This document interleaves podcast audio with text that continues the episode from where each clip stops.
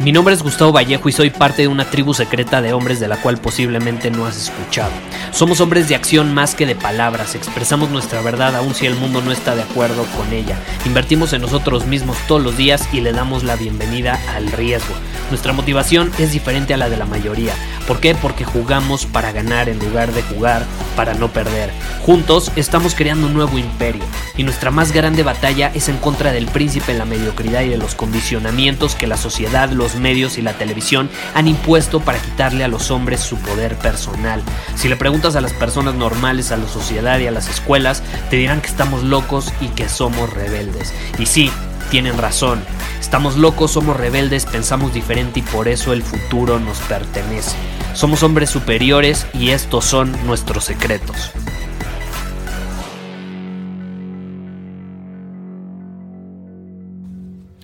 Gustavo, no sé si estudiar la universidad, ¿qué me recomiendas? Gustavo, a partir del COVID ya no me gusta la escuela, no me gusta tomar clases virtuales, ¿me recomiendas salirme de la universidad o termino la carrera? Gustavo, no sé qué carrera estudiar, ¿me recomiendas darme un break? Gustavo, no sé si estudiar, no sé si no estudiar, no me gusta estudiar. ¿Qué opinas del sistema educativo? Gustavo, ¿qué opinas sobre la educación en esta época? Y esta es la, situación en torno a, todo este tema de la educación y la escuela, etc.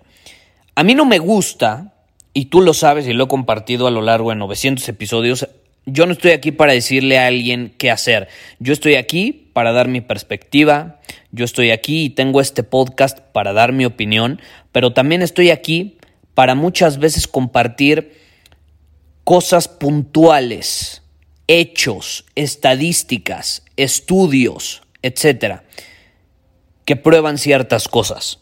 Entonces, yo no creo que yo sea alguien para llegar con un joven y decirle, oye, salte de la escuela, oye, no estudies. O decirle lo contrario, sigue tu carrera, aun cuando la odias con toda tu alma. Yo no soy nadie para decirle eso. Pero lo que sí quiero compartirte en este episodio es cuál es mi perspectiva, qué es lo que yo viví, qué es lo que yo he visto, cómo a mí me gustaría que fuera el sistema educativo. Y también te voy a compartir una serie de estadísticas y datos que me han causado mucha curiosidad. Este bien podría ser uno de los episodios más preparados que he hecho, porque tú lo sabes, a mí me gusta eh, compartirte cosas espontáneas. A mí me gusta ser espontáneo, dar mi opinión, expresar lo que siento. A veces simplemente tengo una idea y te la comparto en este podcast. Pero te voy a ser honesto, este episodio está preparado. Tengo aquí una serie de datos, tengo aquí una serie de, de ideas en, en bullets y te las voy a compartir. Entonces puedes esperar que este episodio va a ser un poco diferente, pero creo que llegó el momento de pues compartirte de forma contundente. Bien podría ser este el episodio más contundente que he grabado en torno al tema de la educación y qué opino sobre la escuela, etcétera. Porque ya van 900 episodios y aún así, cuando lo he mencionado en algunas ocasiones, me siguen preguntando al respecto y quiero responderlo. Quiero responderlo en este episodio. Y este episodio va a estar basado en las lecciones y las cosas que a mí me hubiera gustado aprender en la universidad, en la escuela, cosas que a mí me hubieran gustado que me enseñaran, que me mostraran, que me dieran claridad sobre eso. ¿Y cuál es mi opinión sobre la escuela? Ahí te va. Y esto puede causar polémica y puedes estar de acuerdo o no puedes estar de acuerdo, pero esta es mi opinión, mi opinión, ¿ok? No significa que está bien, es mi opinión. Y mi opinión es que la escuela es una de las mayores farsas, y no solo farsas, yo lo llamaría fracasos de la sociedad moderna. Es uno de los mayores fracasos de la sociedad moderna. Y te voy a mostrar por qué pienso de esta manera. Digo, para empezar, que yo nunca me identifiqué con el sistema educativo. Entiendo que hay personas que se identifican y está perfecto. Yo en lo personal nunca me identifiqué con el sistema educativo. Empezando por la metodología de que tenemos que memorizar en lugar de aprender cómo funcionar como humanos. A mí no me enseñaron en la escuela a funcionar como humano. No me enseñaron a entender a los humanos, a relacionarme con otros humanos. De hecho, a mí la escuela, y esta es una experiencia personal, entiendo que cada quien vive una experiencia diferente, a mí la escuela, de hecho, me alejó de la conexión humana. A mí la escuela me impidió conectar de forma profunda con otros humanos. Entonces, ¿cuáles son algunas cosas y aquí tengo una lista. ¿Cuáles son algunas cosas que a mí me hubiera gustado que la escuela me enseñara con mayor profundidad? Porque entiendo que pues pueden medio que abarcar un poquito estas cosas que te voy a mencionar, pero realmente no profundizan en ellas. No nos ayudan a desarrollar estas habilidades incluso de forma profunda, como a mí me hubiera gustado. ¿Y de qué estoy hablando? Pensar de forma racional, crítica, nutrir nuestra curiosidad. Sí, invitarnos a ser curiosos, que no nos dé miedo cuestionar, que no nos dé miedo ser curiosos. ¿Cómo podemos crear y fortalecer una relación? ¿Cómo podemos navegar estos temas de salud mental? que de hecho cada vez están más a la alza. ¿Qué pasa si me deprimo? ¿Cómo puedo abordar esa situación? ¿Qué pasa si en una situación en mi vida no tengo mucho dinero? ¿Qué pasa si me divorcio? ¿Qué pasa si mi novia me engaña? ¿Qué pasa si me estafan en un negocio? Si un socio se voltea y me traiciona. ¿Qué pasa si de pronto de la nada surge algo inesperado como una pandemia? ¿Cómo puedo responder a ese tipo de circunstancias en la vida? ¿Cómo puedo responder a ese tipo de circunstancias en la vida? ¿Cómo puedo relacionarme con el mundo, con su incertidumbre y con los desafíos inesperados que me va a presentar por el resto de mi vida? Eso a mí no me lo enseñaron en la escuela. Y si a ti te lo enseñaron, qué increíble, no sé a qué escuela fuiste, pero pásame el, pásame el dato por si algún día tengo hijos para que los lleves a escuela. Porque a mí nunca me lo enseñaron, las personas con las que he platicado nunca se los enseñaron. A mis papás no se los enseñaron, a mis abuelos no se los enseñaron. Pueden medio tocar la superficie estos temas, pero de forma muy banal, de forma muy superficial, no profundizan. En pocas palabras, no sirve nada. Pero ¿para qué si es buena la escuela? ¿Para qué si es buena la escuela? Para crear un entorno donde suele darse el bullying. Para enseñarnos que solo podemos aprender de una autoridad o de alguien que percibimos como una autoridad. ¿Para qué también son buenos en la escuela? para hacernos memorizar cosas, para obligarnos muchas veces, como no nos gusta, a comprar exámenes. Yo compré un chingo de exámenes. ¿Tú crees que yo memorizaba lo idiota? Yo prefería leer y aprender por mi cuenta. Y entonces yo pagaba para que me para que me dieran los exámenes y en lugar de memorizarme todo lo que tenía que estudiar, me memorizaba el examen y listo, se acabó. Y entonces podía enfocar mi energía en aprender cosas que genuinamente, ojo, lo que te mencioné hace rato, genuinamente me causaban curiosidad.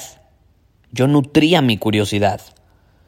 Puedes cuestionar si está bien o mal, si es una buena práctica, si es moral o no es moral. Yo compraba exámenes y lo digo abiertamente y no tengo ningún problema. Y de hecho había un mercado negro. Yo estudié en el TEC de Monterrey y en el TEC de Monterrey había todo un mercado negro de exámenes.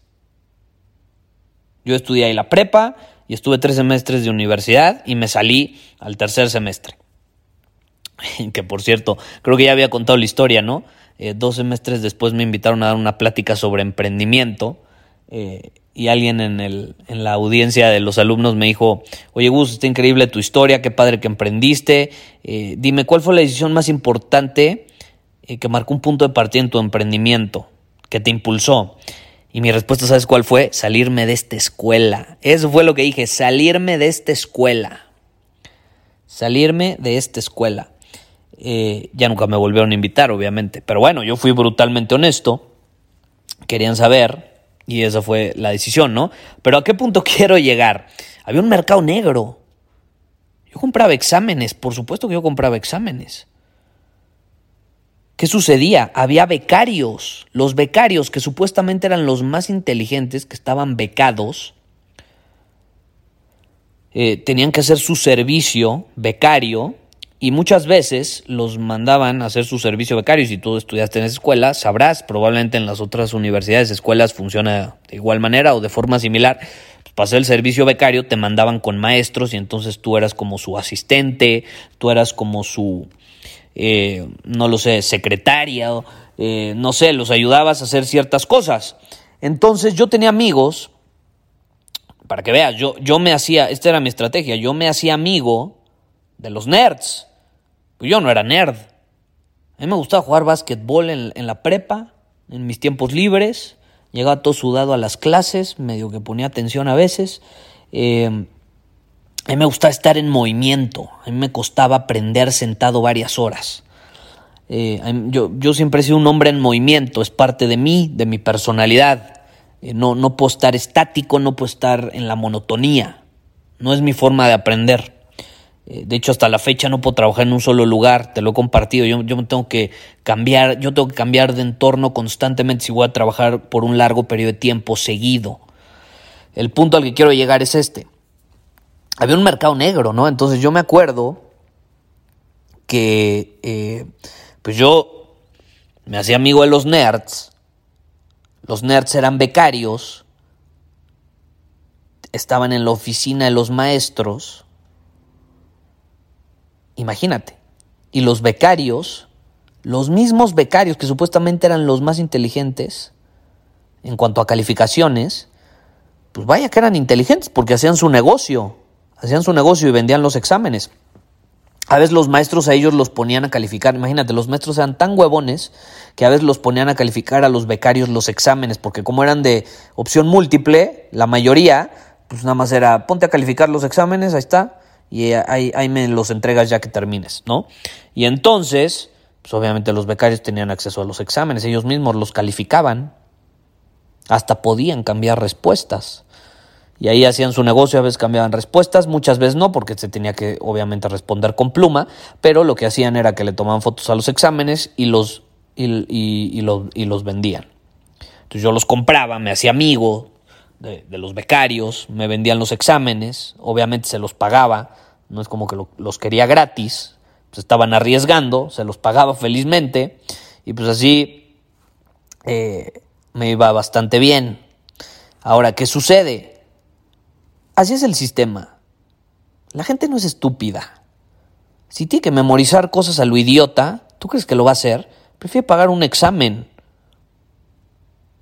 Principalmente hoy en día.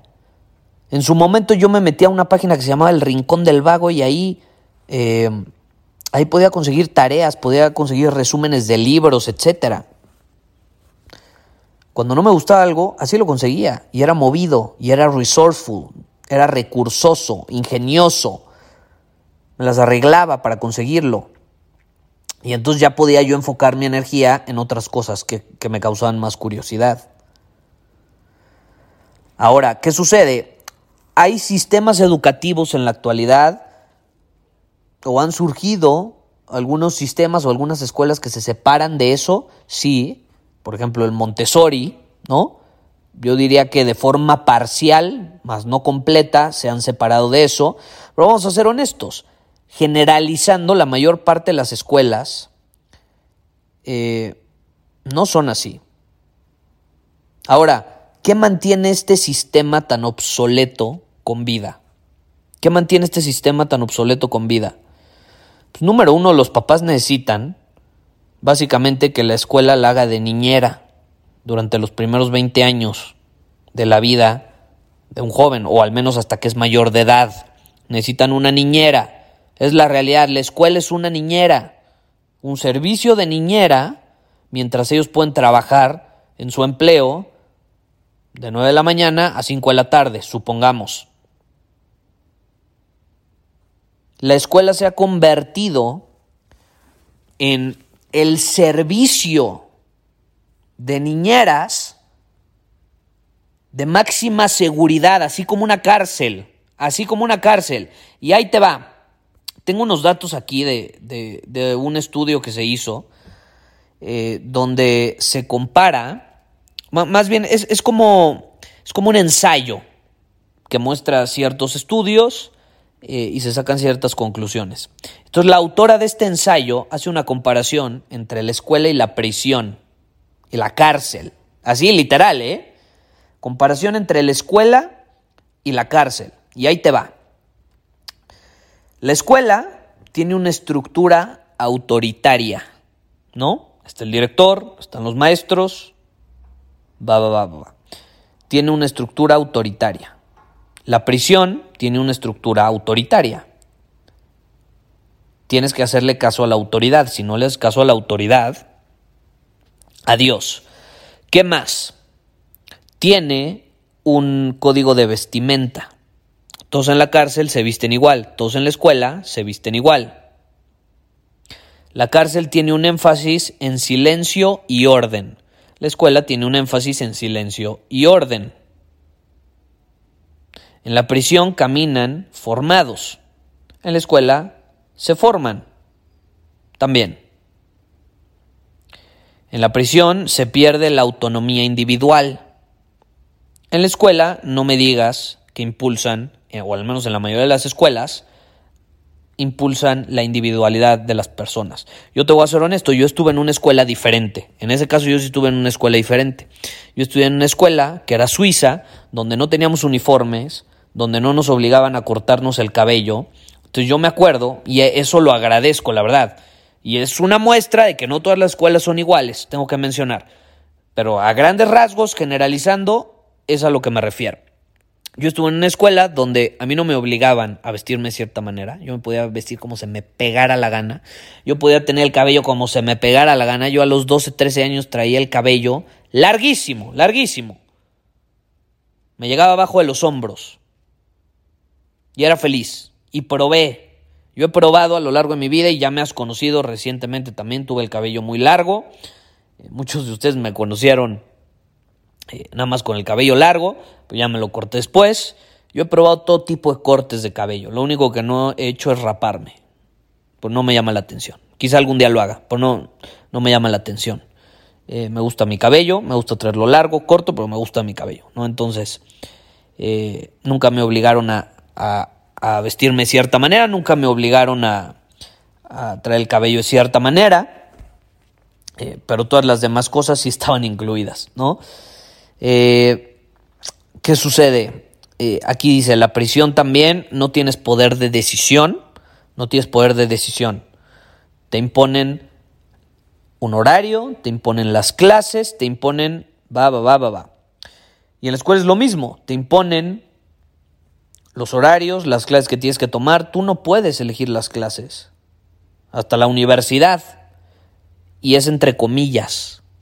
Por ejemplo, yo me acuerdo que a mí me hacían creer que yo elegía las clases, pero lo único que elegía era a qué hora iba a tomar la clase.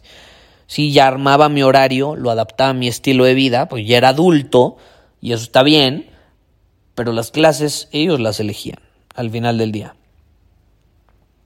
Y obviamente se establecen tiempos de descanso para comer y para caminar. Y de hecho, o sea, si te pones a pensar estas cosas que te acabo de mencionar, también aplican muchas empresas, ¿eh?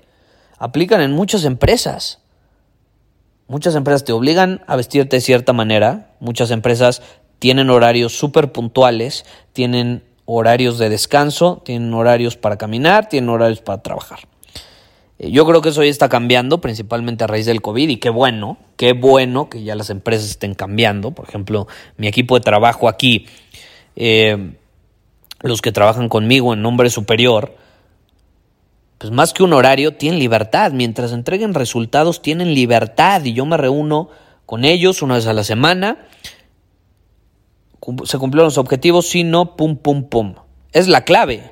Y seguimos perfeccionando la metodología. Pero mi, o sea, uno de mis valores es la libertad. Sería incongruente que a mi equipo le imponga con autoridad una estructura como en la escuela o como en la prisión. Sería ir en contra absoluta de todo lo que yo he vivido, ¿no? Y lo que yo he apoyado. Eh, y a veces somos así incongruentes, no nos damos cuenta. No nos damos cuenta. Yo he conocido emprendedores, empresarios, que pensaban lo mismo que yo sobre la educación, sobre la escuela, que no toleraban que les impusieran una estructura autoritaria y ellos lo hacen en su empresa, ¿no? Entonces ahí es donde, güey, ¿dónde está la libertad? O sea, no tienes por qué trabajar, digo, si hay un, hay un, hay un proyecto donde se requieren ciertas horas, pues obviamente se van, van a hacer esas horas. Y ni modo, todos tienen que jalar parejo a las mismas horas. Pero de eso a que sea la estructura así todos los días, pues no, no es igual. Entonces se me hizo muy curioso ese artículo sobre la diferencia que hay, ¿no? Ahora vamos más profundo. Eh, que es algo que yo he percibido muchísimo y, y te lo digo porque yo estaba estudiando marketing. Yo entré a la universidad, yo amo el marketing, toda mi vida he amado el marketing y la tecnología son mis, una, dos de mis más grandes pasiones, ¿no? Me, me, encanta la tecnología, me encanta el marketing. ¿Y qué sucede? Algo que yo noté era que cuando yo estaba en la universidad era cuando empezaban a surgir las redes sociales. Estamos hablando de hace 11 años. Entonces hace 11 años yo entro a la universidad y empieza la tecnología, ¿no? En su, en su máximo esplendor, en, el sentido de las redes sociales, y empiezan a volverse cada vez más populares los smartphones y empiezan a surgir apps. Me acuerdo de Angry Birds, ¿no? Que empieza a surgir Angry Birds por ahí del 2009, 2010. ¿Y qué sucede? La tecnología empieza a evolucionar a una velocidad a partir de ese momento de una forma tan brutal. Digo, si ya venía evolucionando de una forma muy rápida, yo sí creo que los smartphones y el 2000, del 2008 al 2011 fue el punto de partida que sembró una evolución tecnológica durante los próximos 10 años, que ahorita en este caso serían los últimos 10 años, eh, que evidentemente aceleró las cosas de una manera brutal. Entonces, ¿qué sucedió? Yo empecé a notar eso. Yo empecé a notar eso. De hecho, a mí no me gustaba que yo tenía un tronco común en la universidad y el pinche tronco común era basado en lo que yo había visto en la prepa. Entonces no me hacía sentido haber estudiado algo en la prepa y luego volverlo a repetir, nada más porque me querían enjaretar tres semestres para que pagara más, ¿no?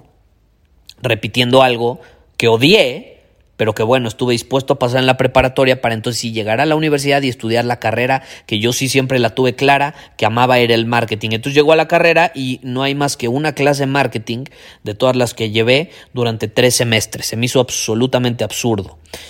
¿Y qué sucedió? En esos tres semestres, pues sí, yo disfruté mi clase de marketing, de hecho me encantó, eh, pero todas las demás clases no me gustaron, repetí mi misma metodología, ya traía experiencia en la prepa, compraba exámenes, va, va, va, va, va.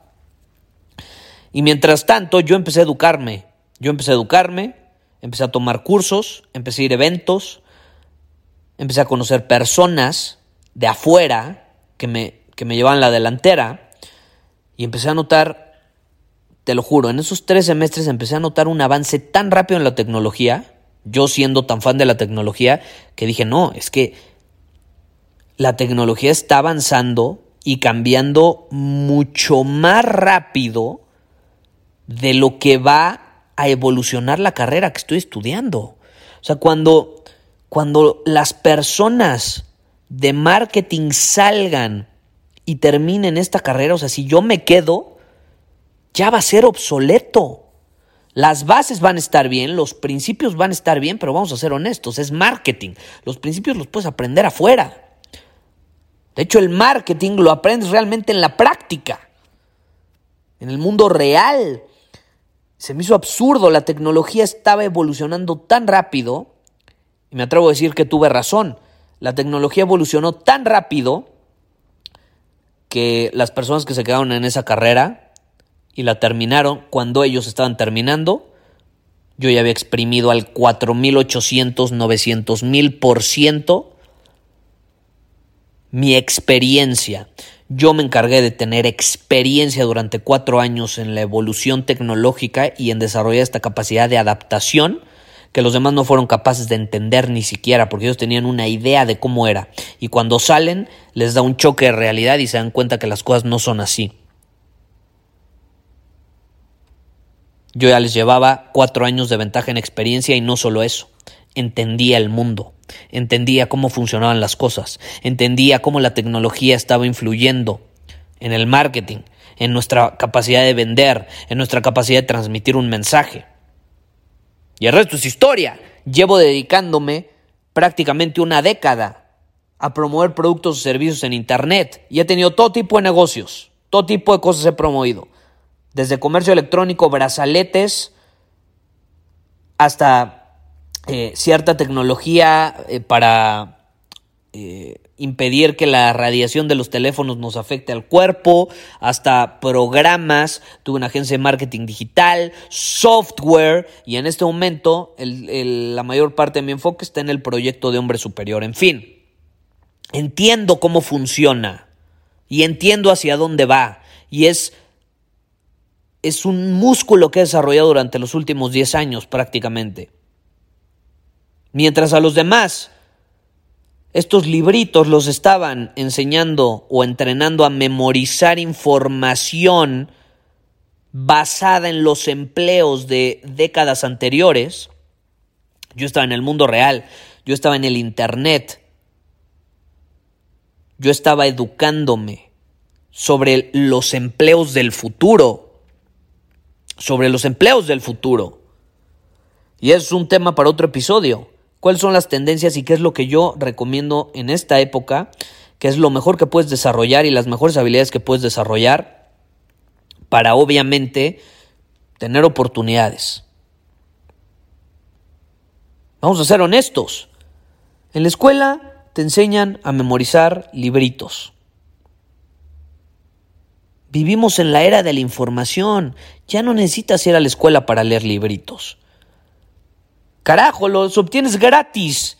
Y si no los obtienes por 80 pesos, o sea, por 4 dólares en Amazon, los descargas en tu Kindle y ahí puedes tener acceso a una biblioteca más grande de la que tiene tu universidad. O pagas una suscripción mensual en Amazon Kindle y puedes tener acceso a no sé cuántos libros son, un millón de libros, dos millones de libros. Con solo apretar un botón. El problema ya no es memorizar, el problema es cómo manejo, de hecho, esta sobresaturación de información a la que tengo acceso. A los millennials no nos prepararon en la escuela para entender lo que venía, no nos prepararon para saber controlar nuestros impulsos por consumir información a lo pendejo. Porque créeme, aprender consumiendo información a lo pendejo no ayuda aunque tú creas que estás aprendiendo cosas.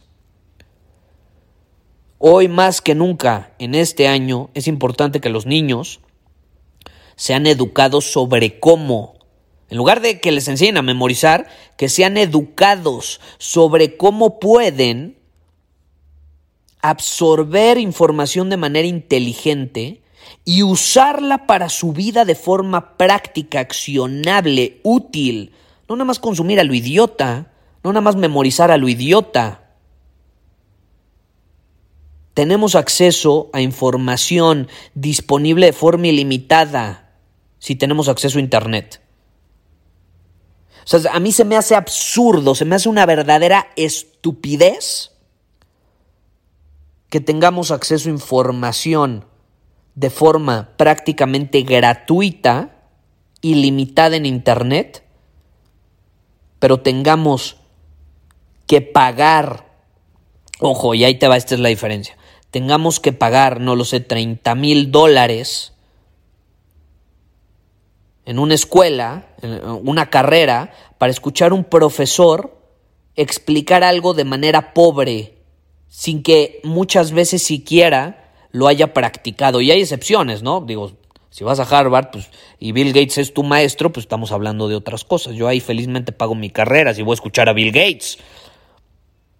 Pero si generalizamos, estamos pagando para escuchar a personas que o no tienen tanta experiencia o muchas veces ni siquiera saben explicar. Ahora, hay gente que sí son muy buenos maestros y eso absolutamente vale la pena eh, escucharlos.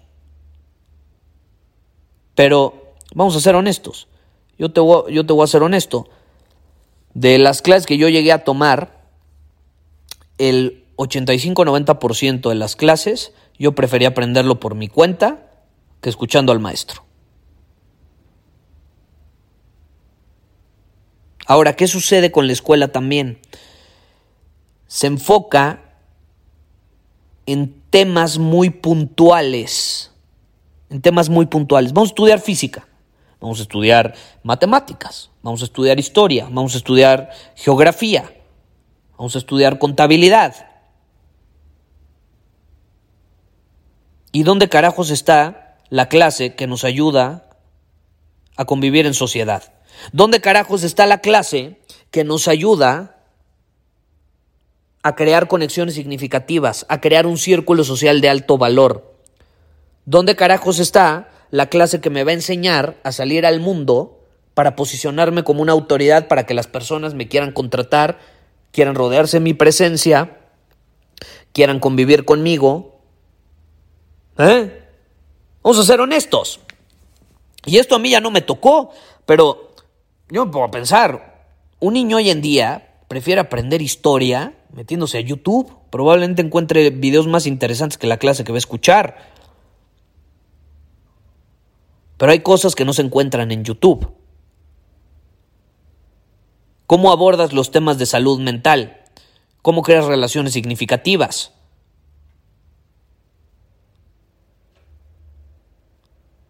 ¿Dónde está esa mentoría? Porque va más allá de videos, ¿eh? O sea, vamos a ser honestos. La mayor parte de los temas de la escuela los puedes encontrar gratis en YouTube.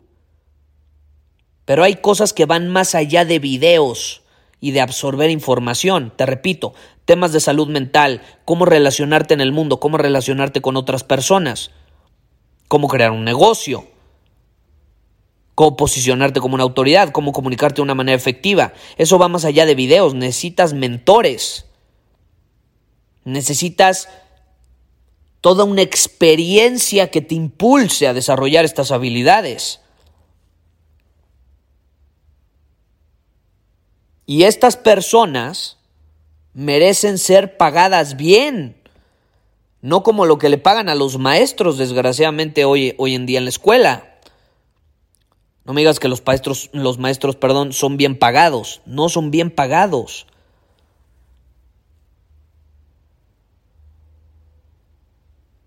¿Y sabes algo?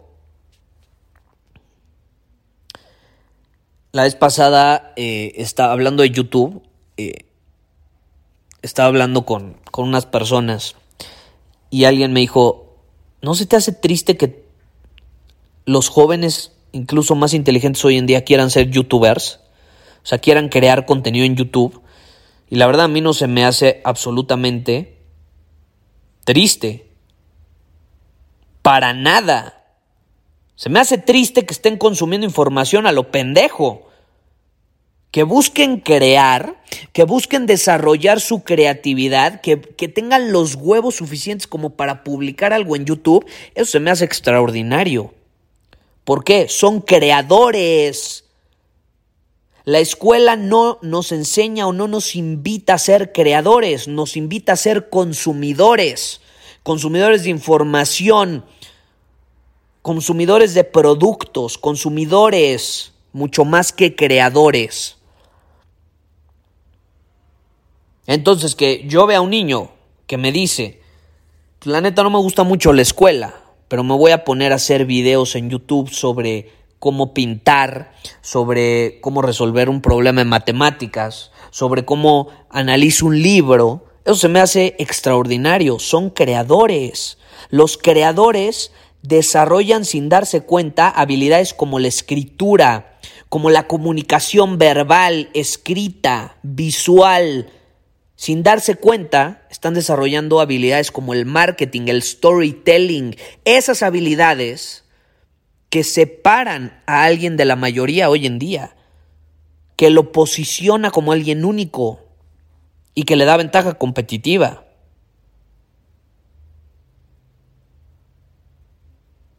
Yo me pongo a pensar, imagínate que en las escuelas hubiera clases para crear usando todas estas plataformas. O sea, me refiero a crea tu canal de YouTube. Eso entrena a la persona a ser un creador, no a ser un consumidor pasivo. Eso entrena a la persona a cuestionar, a sacar sus propias conclusiones, no a consumir nada más. Es como el tema de historia, por ejemplo. A mí me encanta la historia. A mí me encanta la historia. Yo tengo libros de historia. Los he analizado, los he cuestionado, los he leído felizmente. Pero yo odiaba la historia en la escuela. ¿Por qué? Si la historia es tan fascinante, tan increíble, ¿por qué la solemos odiar tanto en la escuela? Pues muy fácil, porque nos hacen memorizar. Nos hacen memorizar, no es una historia práctica la que nos enseñan. No nos hacen cuestionarla. No, pues memorízate las fechas de la independencia, memorízate las fechas y los nombres de estas personas. ¿De qué carajos me sirve eso? ¿Por qué en lugar de memorizarme fechas, a mí me vale madres qué día fue? A mí lo que me importa o lo que me causa más curiosidad es por qué fue. ¿Qué eventos del pasado son relevantes para la vida de hoy en día? ¿Cuáles son los patrones que se han repetido a lo largo de la historia? ¿Qué ha hecho que se repitan los patrones? ¿Por qué seguimos cometiendo los mismos errores muchas veces? ¿Es la naturaleza humana o no es la naturaleza humana? ¿Somos capaces de cambiar? ¿No somos capaces de cambiar? ¿Qué nos puede decir la historia del lugar de donde crecimos sobre dónde estamos parados hoy y qué podemos hacer al respecto para crear un mejor futuro. ¿Qué lecciones me deja la historia para yo ser un mejor hombre mañana?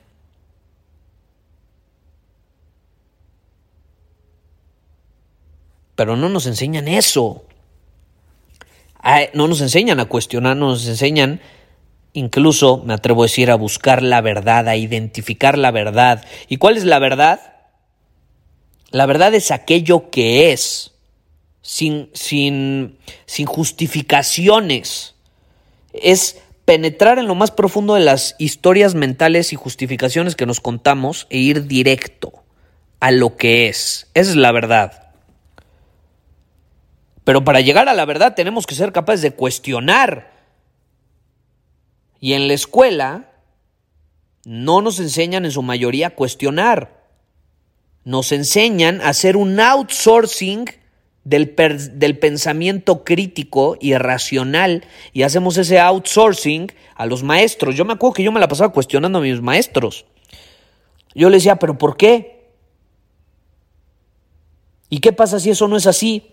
¿Y sabes qué hacían? Me regañaban, me sacaban del, del, del salón me llevaban con el director, me decían que por qué andaba cuestionando, que no tenía por qué cuestionar, que él era el maestro, como diciendo, ¿por qué lo cuestionas? Él es el maestro, él debe tener la razón, tú no, tú eres un niño, ¿cómo vas a cuestionar a un adulto?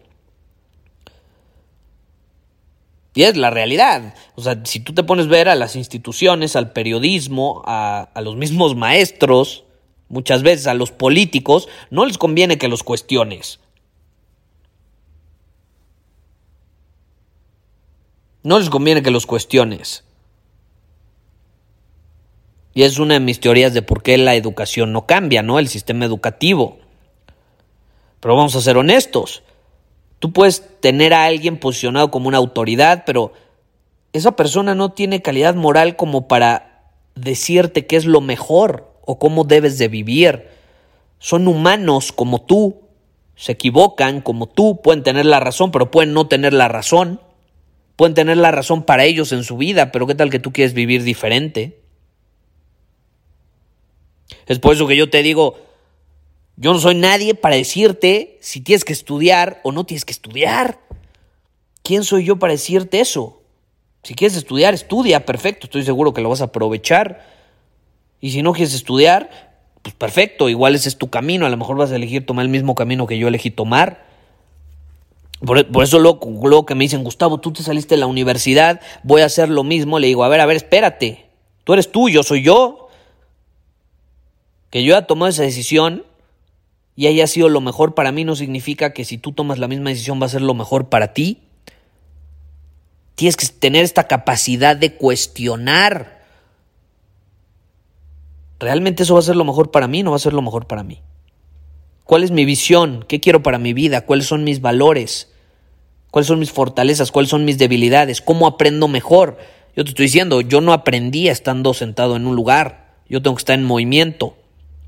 Yo aprendo más hablando a veces y escuchando otras personas con las que estoy interactuando no nada más sentado calladito escuchando. Pues pero hay personas que se aprenden mejor así, entonces pues a ellos les puede venir de maravilla estar en un salón. Porque hay gente a la que realmente le, le gusta y le ayuda y está increíble. Entonces hay que entender eso. Depende de cada persona. Depende de cada persona. Lo que sí tienes que entender es que si tú vas a estudiar la universidad, lo cual no es una obligación hoy en día, y menos después de todo lo que acaba de suceder el último año, solamente ten en cuenta una cosa. Si te quieren hacer creer que decidir la trayectoria restante de tu vida la tienes que tomar a los 17 años, es una absoluta estupidez. Es una absoluta estupidez. Yo no conozco absolutamente a ninguna persona de 17, ni siquiera de 18, de 19, de 20, ni de 21, ni de 22, ni de 23 años que sepa qué quiere hacer con su vida. Porque vamos a ser honestos. La, las personas, o cuando, cuando somos niños, cuando somos adolescentes, cuando apenas estamos entrando a la edad adulta, obviamente no vamos a tener ni puta idea de lo que queremos. No sabemos lo que es mejor para nosotros. ¿Por qué? Porque la única forma de saber qué es lo mejor para nosotros es saliendo al mundo, es viviendo en el mundo, no en una burbuja. Y la escuela es una burbuja. La escuela es una burbuja, el pedo, el problema, porque ya me enojé, el problema es que la escuela nos hace creer que es un sustituto de la realidad. No es cierto. Es una burbuja. Y por eso cuando muchos salen de esa burbuja, les pega la realidad y les mete un buen madrazo.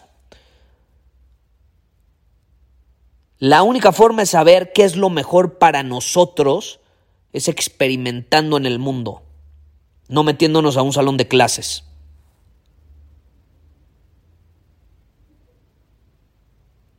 Así son las cosas. Entonces, como yo me imagino la educación, la escuela, quiero que desaparezca, etcétera, yo lo que haría es cambiar el sistema. O sea, porque la, la enseñanza es uno de los grandes regalos que nos da la vida. El ser capaz de enseñar, de compartir, pero no desde una posición autoritaria de yo tengo la razón y si no crees lo que yo creo estás jodido y eres un pendejo. Y eso, eso ten cuidado. Hay muchas personas hoy en día que son así y los sigues en sus podcasts, en sus videos en YouTube, en donde tú quieras que los escuches en redes sociales y te hacen sentir que si no crees lo que ellos creen estás pendejo. Es la misma metodología es una metodología autoritaria, no te están invitando a cuestionar, no te están invitando a ser pensante, no te están invitando a pensar de forma independiente. Yo sí creo que la enseñanza es uno de los más grandes regalos que podemos tener los humanos y que podemos dar a otras personas, porque es el ciclo de aprender como alumno y luego terminar enseñando como maestro. Eh, y puede ser uno de los trabajos más nutritivos y valiosos en el mundo.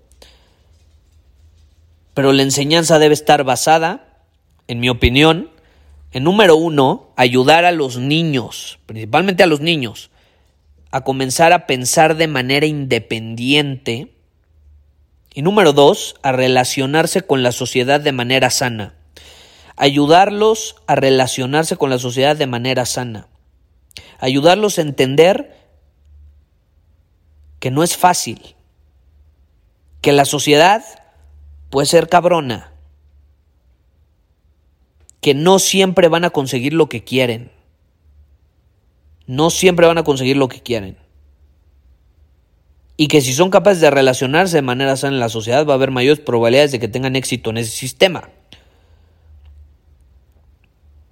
Y es en mi opinión, es una de las mejores maneras, al menos es mi teoría, eh, en, en torno a lo que podemos hacer para mejorar lo que se viene, principalmente para las generaciones futuras. ¿Por qué? Porque estamos abordando a un, a, un nivel estructural muchos de los problemas en el mundo. ¿Cómo? Preparando a las siguientes generaciones para ser más racionales, más eh, pensantes y más capaces de relacionarse de manera sana entre ellos. Mucho más de lo que hemos sido capaces, pues mi generación y las anteriores. Ahora, yo te pregunto a ti, ¿qué te hubiera gustado que a ti te enseñara la escuela que no te enseñó? ¿Qué te hubiera gustado que te enseñara la escuela? Yo ya te compartí lo que a mí me hubiera gustado. Ahora, ¿qué cosas me enseñó y qué lecciones me dejó eh, que sí me gustaron? Esas te las puedo compartir después. Pero en este caso me quise enfocar en este tema y mi opinión generalizada sobre el sistema educativo actual. Y te repito, eh, es solo un lado de la moneda, por supuesto que el sistema educativo tiene, tiene cosas buenas, o sea, a mí me dejó cosas buenas, estoy seguro que a ti te ha dejado cosas buenas, eh, pero hay que entender que, que si el mundo está cambiando tan rápido y el sistema político no cambia igual de rápido, no se adapta, y el sistema educativo no cambia y no se adapta, pues entonces se van a quedar obsoletos, ¿no? Llega un punto en el que el que no se adapta se muere. Como dicen, no sobrevive el más fuerte ni el más inteligente, sobrevive el que es capaz de adaptarse a los cambios que suceden a su alrededor. Y estos sistemas, pues en mi opinión, ya se están quedando obsoletos. Y hay que invitar y cuestionarlos para que puedan mejorarse y entonces podamos impactar a un nivel estructural pues el futuro de las generaciones, porque la educación es fundamental, ¿estás de acuerdo? Pero bueno, esa es mi opinión. Eh, si tú estás dudando si estudiar no estudiar, eh, toma la decisión que sea mejor para ti. Eh, en nuestra comunidad hay personas que han terminado su carrera, que ejercen su carrera, son sumamente exitosos, lo disfrutan, aprendieron muchísimo en la universidad. Y hay personas que eligieron el camino que yo elegí, eh, que es de más riesgo, de más emprendimiento, que su carrera no requería estar en la universidad, no es medicina, no es abogado, no es físico, eh, pero eh, dependiendo obviamente lo, lo que tú quieras, pues yo sé que vas a tomar una buena decisión, pero bueno, te quería dejar ahí algunas ideas sobre el sistema educativo, en mi opinión, y en lo que, lo que podemos hacer para, para empezar a, a, invitar a este sistema a crear cambios. Eh, y yo, yo sí creo que eso se puede empezar en la casa, porque al final, pues sí, tú puedes mandar a los niños a la escuela, pero quieras o no, eh, gran parte del tiempo van a pasarlo en su casa. Y lo que sucede en esa casa va a ser igual o todavía más importante lo que sucede en la escuela. Entonces, eso es fundamental también. Pero bueno, ahí te dejo mis opiniones. Eh, analízalo, cuestiónalo. Puedes estar de acuerdo, no puedes estar de acuerdo. Está increíble. Ese es el propósito que seamos capaces de pensar por nosotros mismos y saquemos nuestras propias conclusiones. Nos vemos. Muchísimas gracias por haber escuchado este episodio del podcast. Y si fue de tu agrado, entonces te va a encantar mi newsletter VIP llamado Domina tu Camino. Te invito a unirte porque ahí de manera gratuita te envío directamente a tu email una dosis de desafíos diarios para inspirarte a actuar. Además, ahí comparto también información que no puedo compartir abiertamente en ningún otro lugar. Y por si fuera poco, como suscriptor del newsletter vas a tener acceso anticipado a programas masterclass y eventos exclusivos que hacemos detrás de cámaras. Simplemente ve a mi Instagram, si no me sigues búscame como Gustavo Vallejo, envíame un mensaje privado con la palabra secreto, repito, la palabra secreto, y de ahí me encargo para que quedes registrado completamente gratis.